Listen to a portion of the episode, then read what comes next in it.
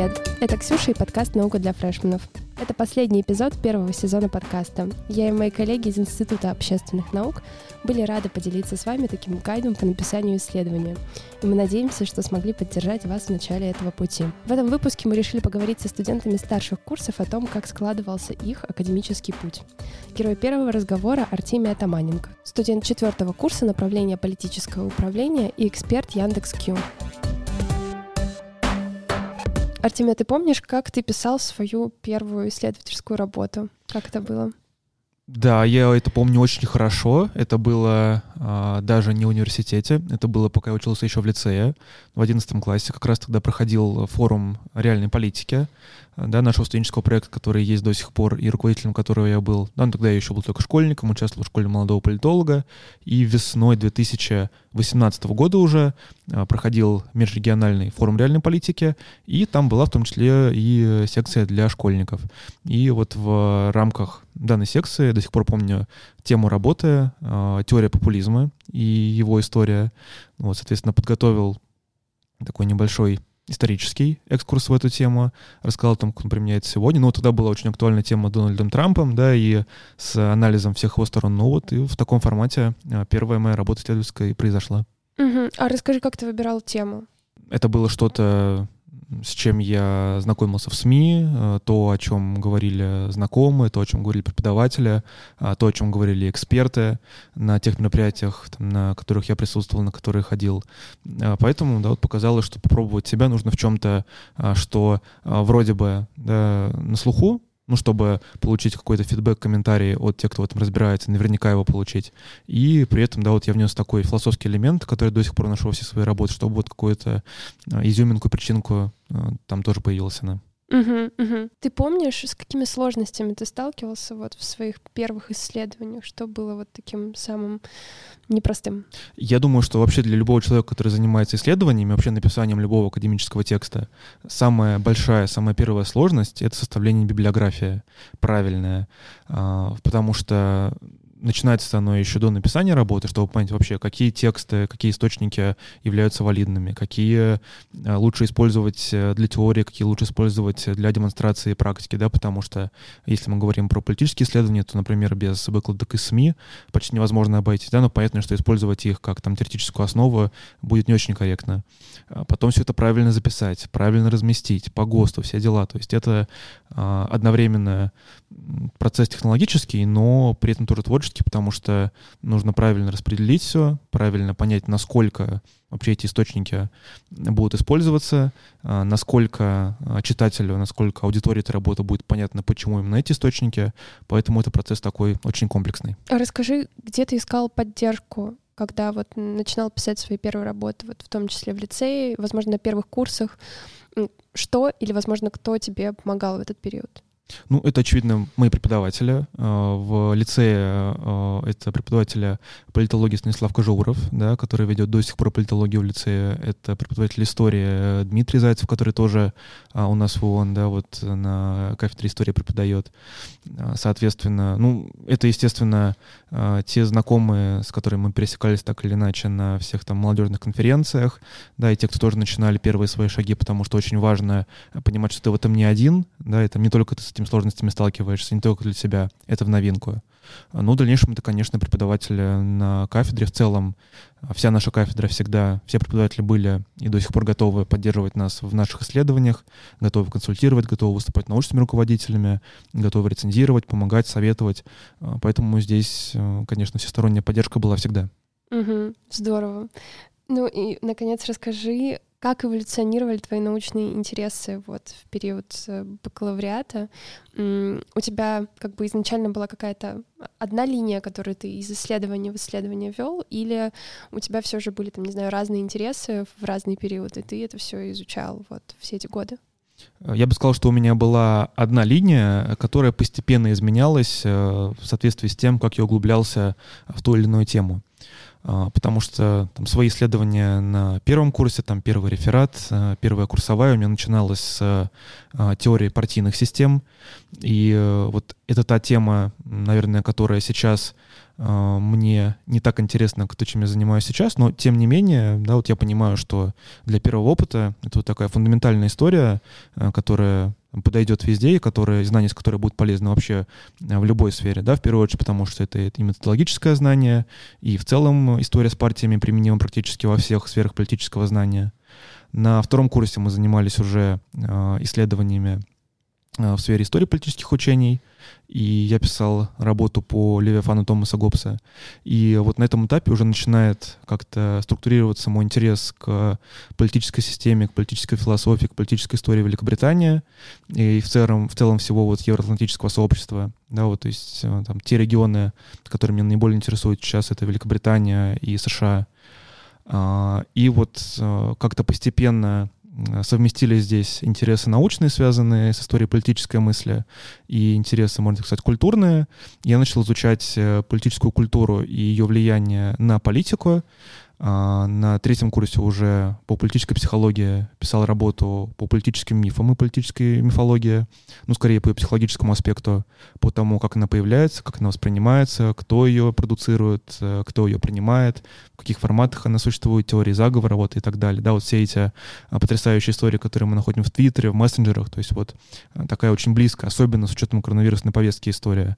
А, но вот и сейчас э, эту линию продолжаю и работаю над своей дипломной работой а, мифотворчество в технологиях отображения политики а, прошлого и настоящего.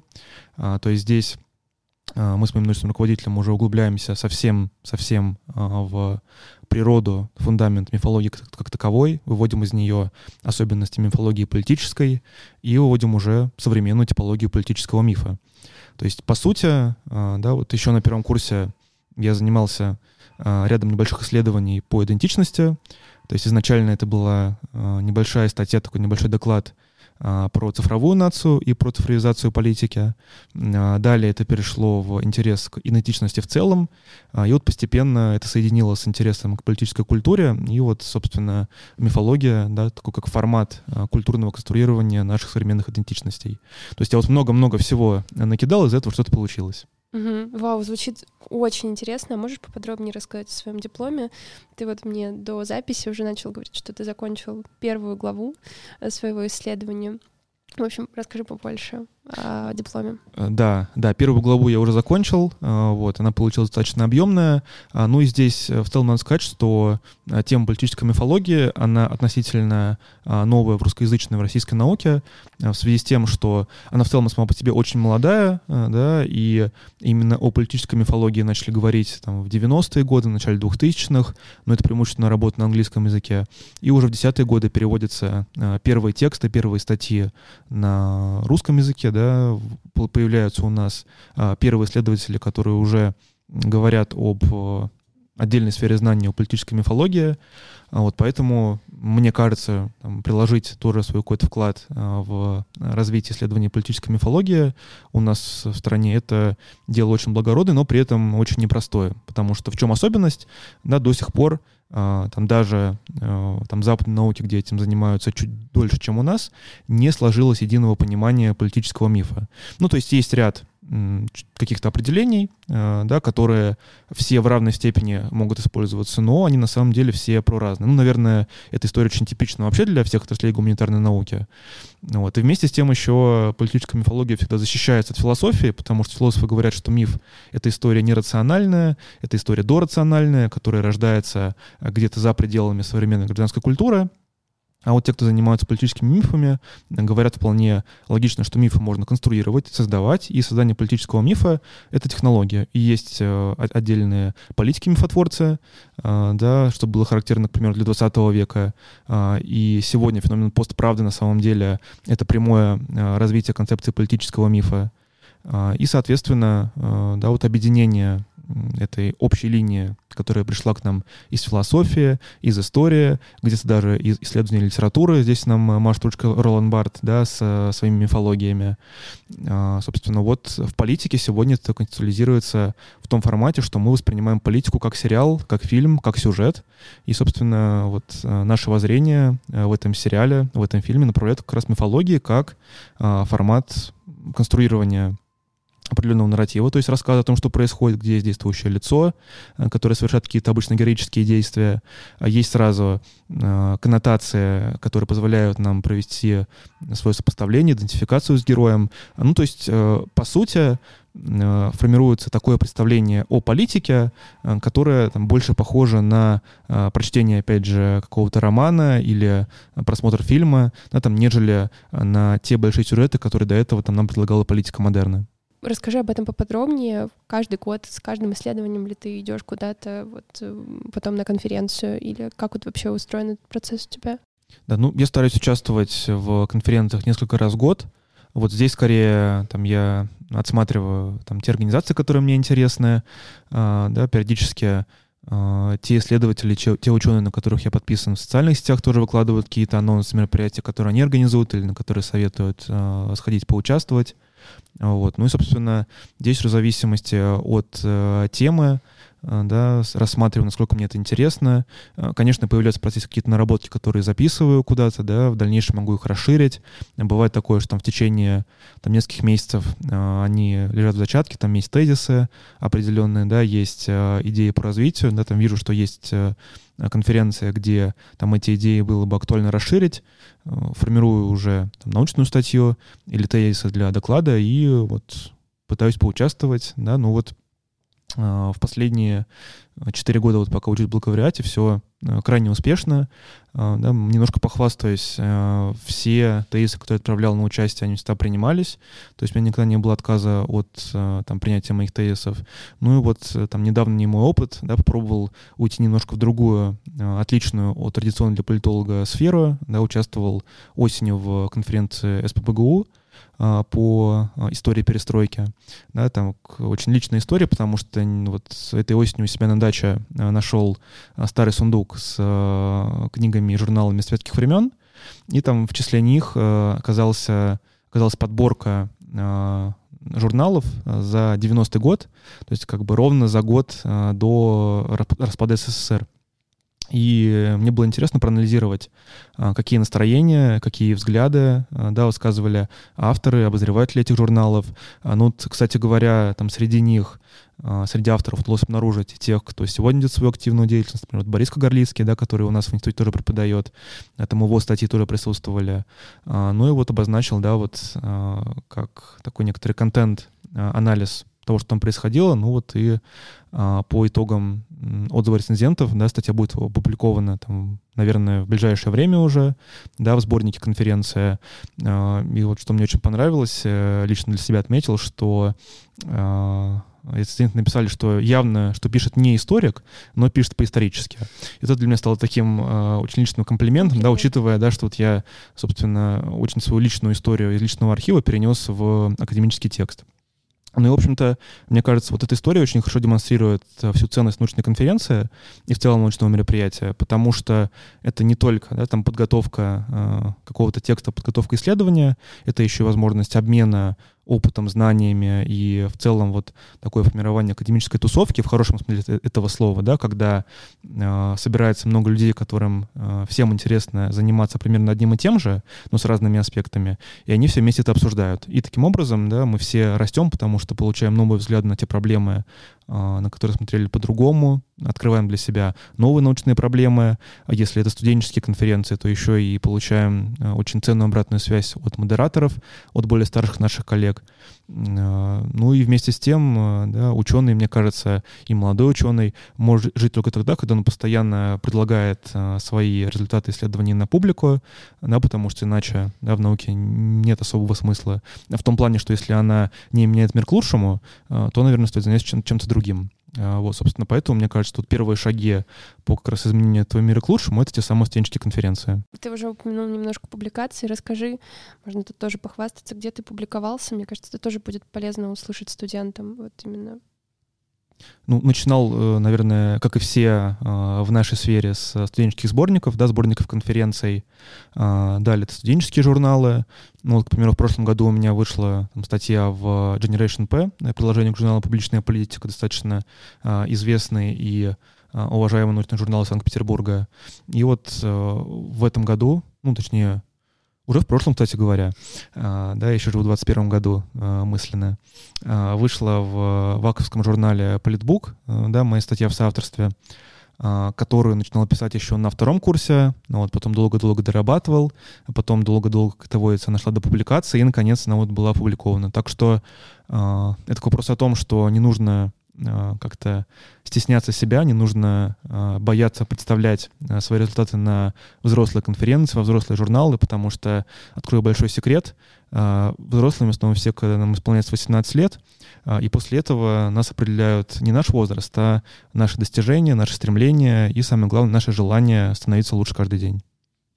Очень вдохновляюще. У нас такая немножко мотивационная да, речь а... получилась, мотивационный подкаст. Супер, очень интересно, очень важный вопрос.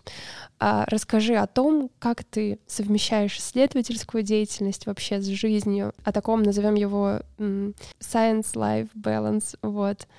А, потому что, насколько я знаю, ты, у тебя была активная внеучебная жизнь, вот, ты еще там, совмещаешь с работой и учебой это все.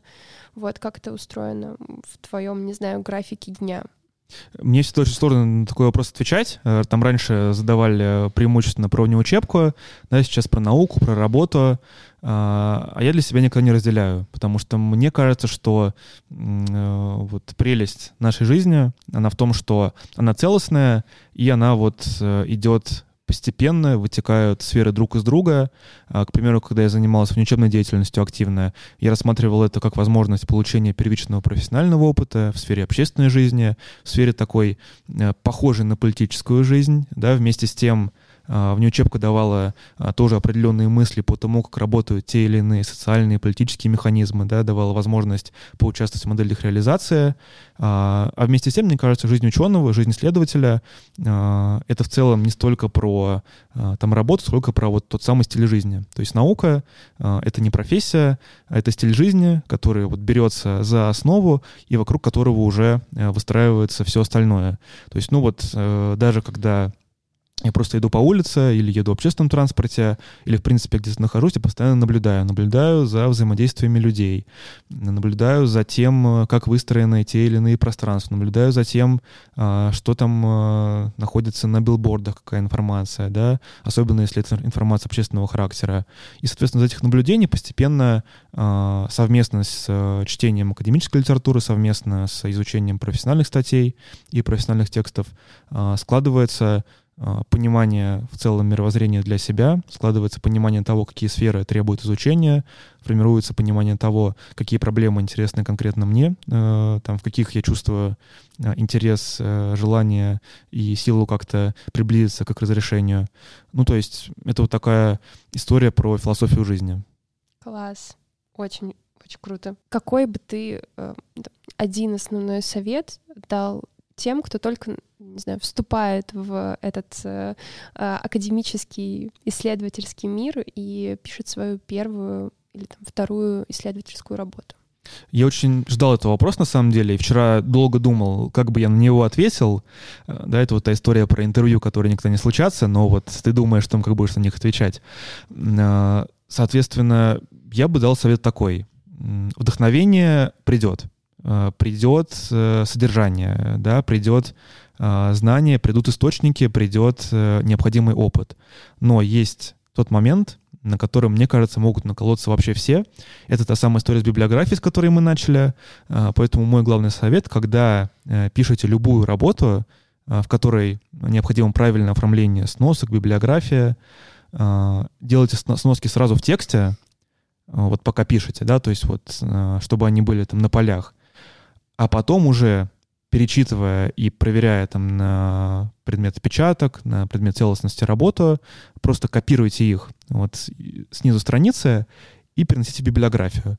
Это сэкономит вам, наверное, а, от полутора до трех часов времени, а, и при этом еще а, позволит структурировать работу, потому что если написать все сразу, когда есть вдохновение, это, конечно, все здорово, да, вот прям пишется, пишется, там 10-15 страниц в день идет, Э, куда-то записываются тоже там э, в сторонку источники, а потом ты вспоминаешь, что нужно их предложить необходимые места, указать цитаты, вспомнить страницы, и это, конечно, требует времени, да, вот и пока я писал свою первую курсовую, с этим столкнулся очень сильно, да, потому что я написал практически полностью э, без источников именно по сноскам, то есть они у меня были там в конце библиографии, а потом я написал и думаю, так, вот у меня там около 40 источников, э, да, в, в некоторых из них нужно указать там не столько статью, сколько конкретные страницы в большой книге, надо было вспомнить, где вообще они у меня стоят, какие страницы, да, конкретные. И, в общем-то, на это я потратил еще потом два дня, да, да, которые, которые можно было не тратить на это. Да.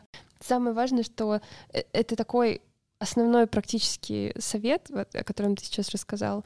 И в этом подкасте, наверное, ты третий, кто говорит об этом. Типа, ребята, пожалуйста, заставляйте сноски сразу. Но это правда важно, экономит кучу времени, сил.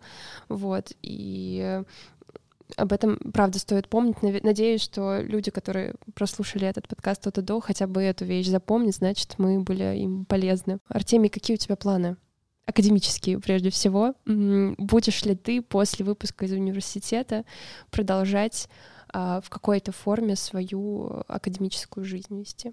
Да, конечно, наука — это такая вещь, в которую, зайдя один раз, практически невозможно выйти. То есть это такой билет в один конец, а, да, потому что как только а, погружаешься в научные исследования и начинаешь э, постоянно думать о том, как развить а, тему, чтобы еще нового почитать. А тут еще коллеги советуют, тут еще мероприятие новое, тут еще конференция, а тут, тут еще на постнауке вышло новое видео, да, по интересующей тебя тематике. И вот ты вот все погружаешься, и в какой-то момент оказывается, что наука это в целом такой вот смысл жизни, и познание становится а, в целом ведущей потребностью в осмыслении себя, в осмыслении окружающего мира. Поэтому, естественно, от науки я никуда не денусь, и она от меня тоже никуда не денется.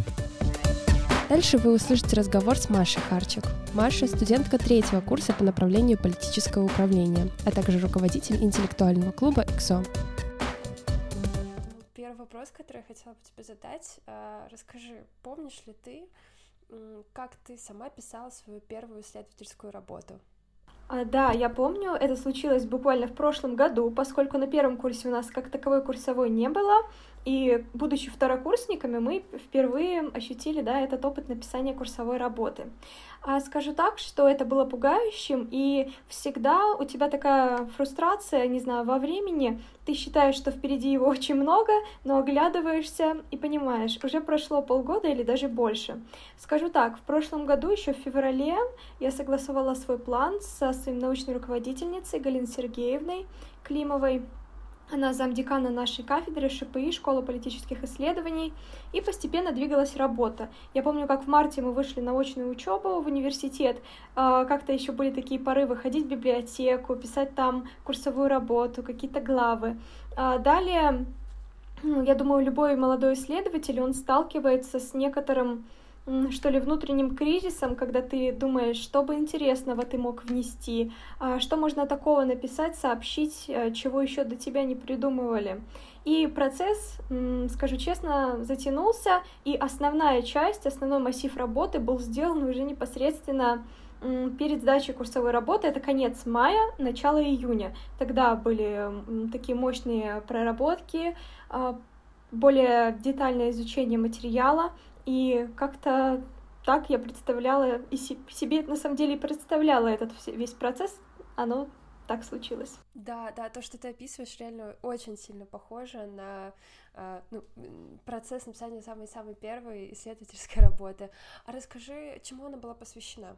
Моя работа была посвящена междисциплинарному пониманию неолиберализма. Дело в том, что на первом курсе я попала в одну библиотеку, скажем так, где обсуждали идеи австрийской школы, а, неолиберальные, скажем, да, неолиберальные, это был а, курс про Хайека, про Фридмана, что они хотели сделать в экономической сфере.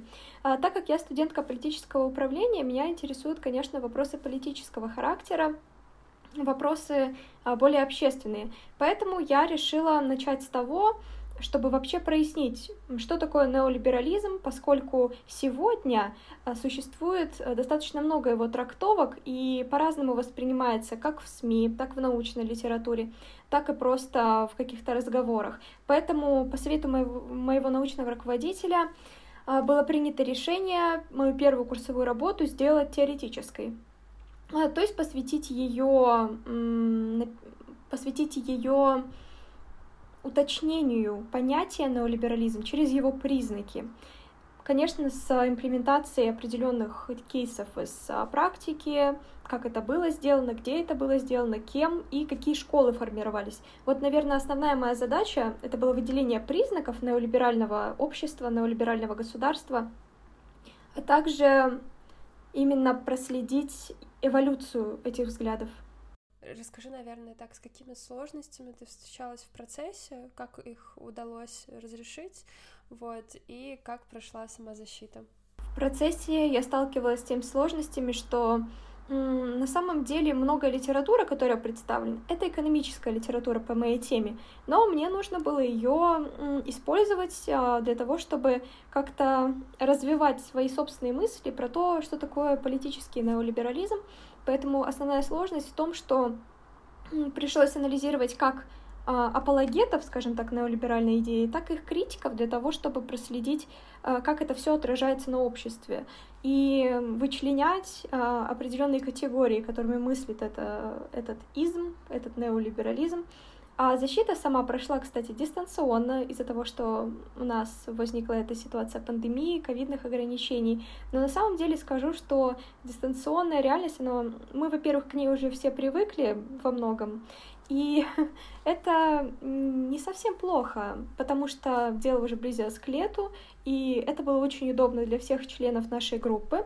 Защита прошла в присутствии декана, замдекана и преподавателя нашей кафедры, а также тьютера, насколько я помню. А у нас есть замечательный тьютер Анастасия, она сейчас уже преподаватель нашего института, и она также поддерживала нас на защите. А, скажу так, что на нашей кафедре на самом деле очень а, доверительные отношения между студентами, преподавателями, и наши преподаватели и те, кто скажем так, помогают нам в адаптации к этой деятельности, помогали на первом курсе, на втором, это и Анастасия Кутузова, наш тьютер, они достаточное внимание нам уделяли, поэтому все прошло замечательно. Конечно, насколько я помню, были некоторые инциденты с э, определенными участниками, но без этого никуда. То есть действительно а, опыт бывает разный, и в том числе на этом мы учимся как нужно сделать, как не нужно сделать, чего стоит избежать, э, как сделать свое исследование более а, гармоничным, что ли. Все так. И вот я же правильно понимаю, ты сейчас на третьем курсе, а, расскажи, пожалуйста, как за этот год, возможно, эволюционировали твои исследовательские интересы? Что ты изучаешь сейчас? Да, сейчас это отличный вопрос, поскольку буквально сегодня я возвращалась домой и думала о том, как я буду ставить свою проблему в этом году. И скажу так, что мои взгляды, наверное, эволюционировали в сторону более практического знания, и я бы хотела осветить уже Достаточно актуальную проблему для нас — это гигиеническая политика, которая, с которой мы все столкнулись в период ковида, и на самом деле это очень тесно связано с неолиберализмом, с неолиберальным капитализмом в том числе, как трансформируется государство, а, как оно оберегает нас, защищает нас, и как общество реагирует на это, какие есть подходы к этому, и как это проявляется в разных странах. Скоро у нас будет конференция, посвященная 30-летию нашей кафедры э, Школы политических исследований, и там я представлю доклад про трансплантационную политику Евросоюза, вот, наверное, это было моим первым вдохновением на пути к тому, что я хочу реализовать уже в курсовой работе. Да, наверное, мои интересы сместились более в такую частную структуру, в частную отрасль, связанную со здравоохранением. А расскажи, пожалуйста, это будет твое первое выступление на конференции или у тебя уже есть какой-то опыт? Да, у меня есть опыт, а, к счастью, и у меня есть публикации в РИНС, и даже победа в международной конференции. Mm. Когда я была на втором курсе в прошлом году, а, мне выпала такая возможность поучаствовать в международной конференции Белорусского университета в Минске, и вообще каким-то необразимым, невообразимым образом мой доклад занял первое место, хотя, насколько я помню, я была самой молодой участницей. Надеюсь, это, было, это было не из-за этого, а из-за того, что мой доклад действительно был интересен. Я помню, что, кстати, этот доклад, темы этого доклада были была неолиберализация медицины в Соединенных Штатах. Поэтому мне он сам, честно говоря, тоже очень нравится, когда ты чувствуешь, что, что какой-то материал классный, он обязательно получится. Спасибо, что были с нами в этом сезоне. Мы сделаем передышку и вернемся попозже, я надеюсь. А пока подписывайтесь на Институт общественных наук в социальной сети ВКонтакте. И, кстати, там теперь тоже можно послушать этот подкаст. Если вам было полезно, поставьте нам оценку в приложении и поделитесь подкастом с одногруппниками. Вот это, наверное, самое важное. Желаю вам успешных исследований. Я в вас очень верю, Институт общественных наук тоже.